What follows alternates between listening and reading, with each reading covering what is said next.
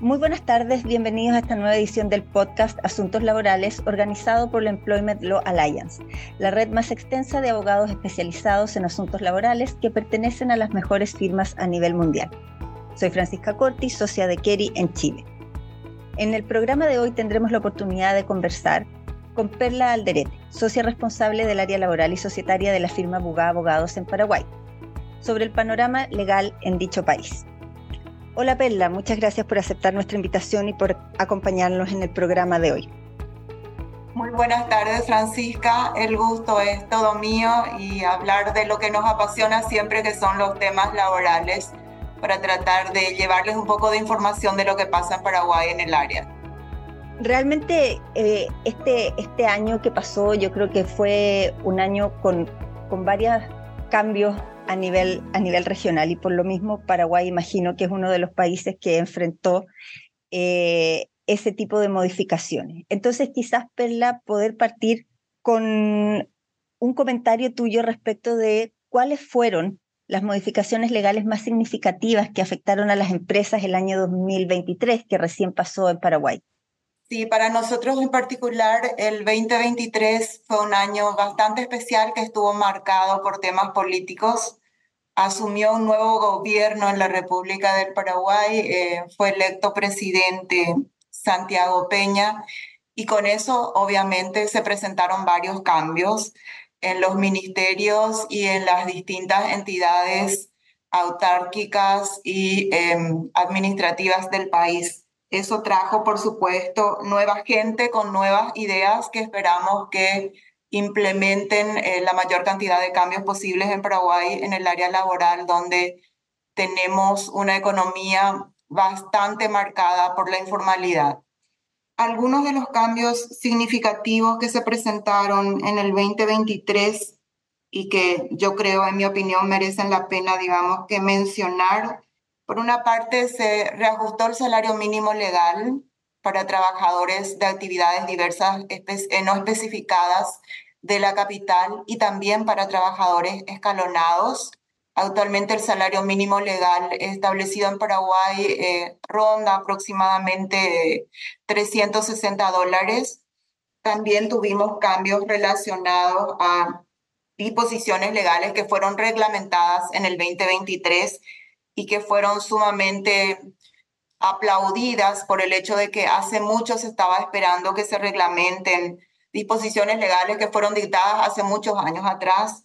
Una de ellas en el 2016, por la que se incorporan a los propietarios de pequeñas empresas y su grupo familiar como asegurados del Instituto de Previsión Social hasta ahora era un sector bastante desprotegido en el país y con la pandemia em, se vio, digamos, el gran impacto que esto representó en ese sector, por lo que asumo que esa fue una de las razones por las que el nuevo presidente dictó este decreto reglamentando una ley del 2016 y en adelante estos pequeños empresarios y sus grupos familiares van a poder tener una cobertura de seguridad social, la misma cobertura que tienen todos los cotizantes en general de la seguridad social en Paraguay.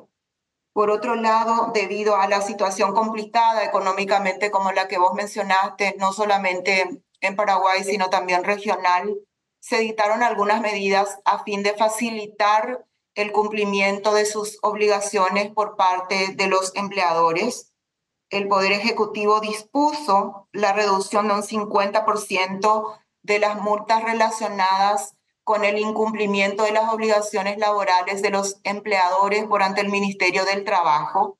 E hizo lo propio el Instituto de Previsión Social, que es la entidad que administra la seguridad social en Paraguay, exonerando el 100%, digamos, por recargos de moras, por pagos al contados y el 50% de pagos parciales para el ingreso de aportes. De modo que aquellas empresas que se encontraban en mora con la seguridad social pudieran regularizar los aportes de sus trabajadores.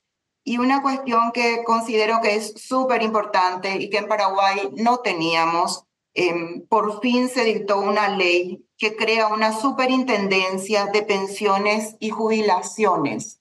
Va a ser el órgano regulador y supervisor de todas las cajas de jubilaciones públicas y privadas que actualmente tenemos en Paraguay, incluidas las cajas de las dos entidades binacionales de las que forma parte Paraguay, de Itaipú y Yacenetá.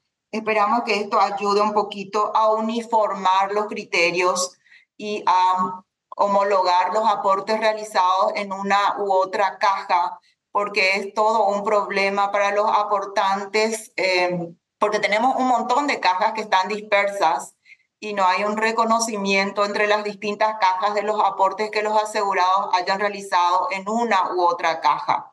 E, ese es un, es un problema que Paraguay venía arrastrando desde hace mucho tiempo, así que celebramos que haya podido dictarse esta disposición legal. Sin duda. Esas son algunas de las cuestiones, así que te puedo mencionar como que más impactaron, Francisca, en este año 2023. Sí, sin duda, Perla se, se da cuenta de que fue un año de, de grandes y de importantes cambios para, para la legislación laboral en Paraguay. Ahora, si pensábamos en el 2023, ¿cuáles crees tú que serían tus predicciones para el 2024? Particularmente enfoquémonos en materia de modificaciones legales o cambios que te parece pudieran tener un impacto desde la perspectiva de recursos humanos. ¿A qué te parece que deberían poner atención los empleadores este año que comienza? Principalmente, eh, Francisca, hay un proyecto de ley que va a ser sumamente importante. Es un proyecto de ley que reglamenta el trabajo en empresas de plataformas digitales, de servicios de, de movilidad y de repartos este es un tema que viene hablándose hace mucho tiempo en Paraguay por la desprotección que tiene el sector y porque la actividad se incrementó muchísimo en estos últimos años, especialmente durante y después de la pandemia. Eh, se, está, se está discutiendo actualmente este proyecto de ley, está en estudio por ante el Congreso y el Ministerio de Trabajo está propiciando muchas mesas de diálogos discutiendo las disposiciones de este proyecto con los distintos sectores involucrados. Hay algunos aspectos que son de repente resistidos y que tienen mucho que ver con cuestiones relacionadas a una separación de los trabajadores de estas empresas de plataformas digitales. Aparentemente este proyecto lo que hace es separar entre prestadores de servicios y em, trabajadores de reparto a domicilio. Separa lo que es el transporte de personas del transporte de productos. Entonces, esto generó como una especie de resistencia porque la idea es que no haya ningún tipo de distinción y que cualquiera sea el carácter en el que se trabaje en una empresa que se dedica a temas de plataformas digital, no haya una discriminación en cuanto al trato que reciban unos u otros trabajadores.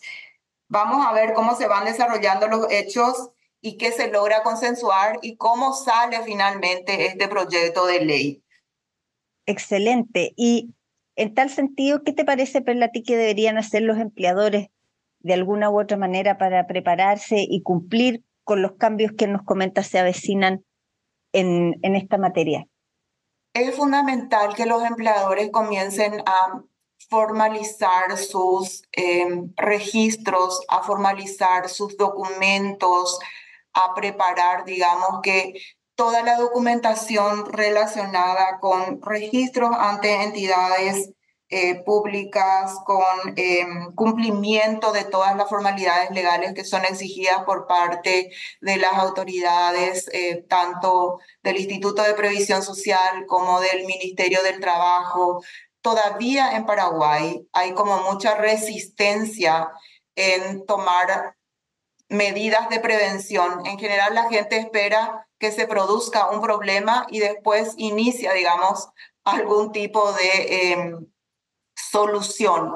Pero la idea es que podamos prevenir todas esas cuestiones que pueden ser contingentes y que tienen que ver fundamentalmente con el cumplimiento de sus obligaciones laborales en tiempo, en forma, con la realización de los aportes, con eh, eliminar las planillas paralelas o en negro, que en muchos de los casos todavía existe, porque para el microempresario en Paraguay, asegurar a sus trabajadores, incorporarlos al régimen de seguridad social, tiene hasta ahora un costo que consideran excesivo. Entonces, por eso el informalismo es tan, es tan marcado todavía en la economía paraguaya. Y esperamos que eso de a poco, con estas nuevas disposiciones que se fueron dictando o con estas medidas que dictó el Poder Ejecutivo, exonerando, digamos, multas por incumplimientos, multas por recargos, em, etcétera, eso facilite que las empresas puedan cumplir con sus obligaciones y puedan llegar a un nivel de formalidad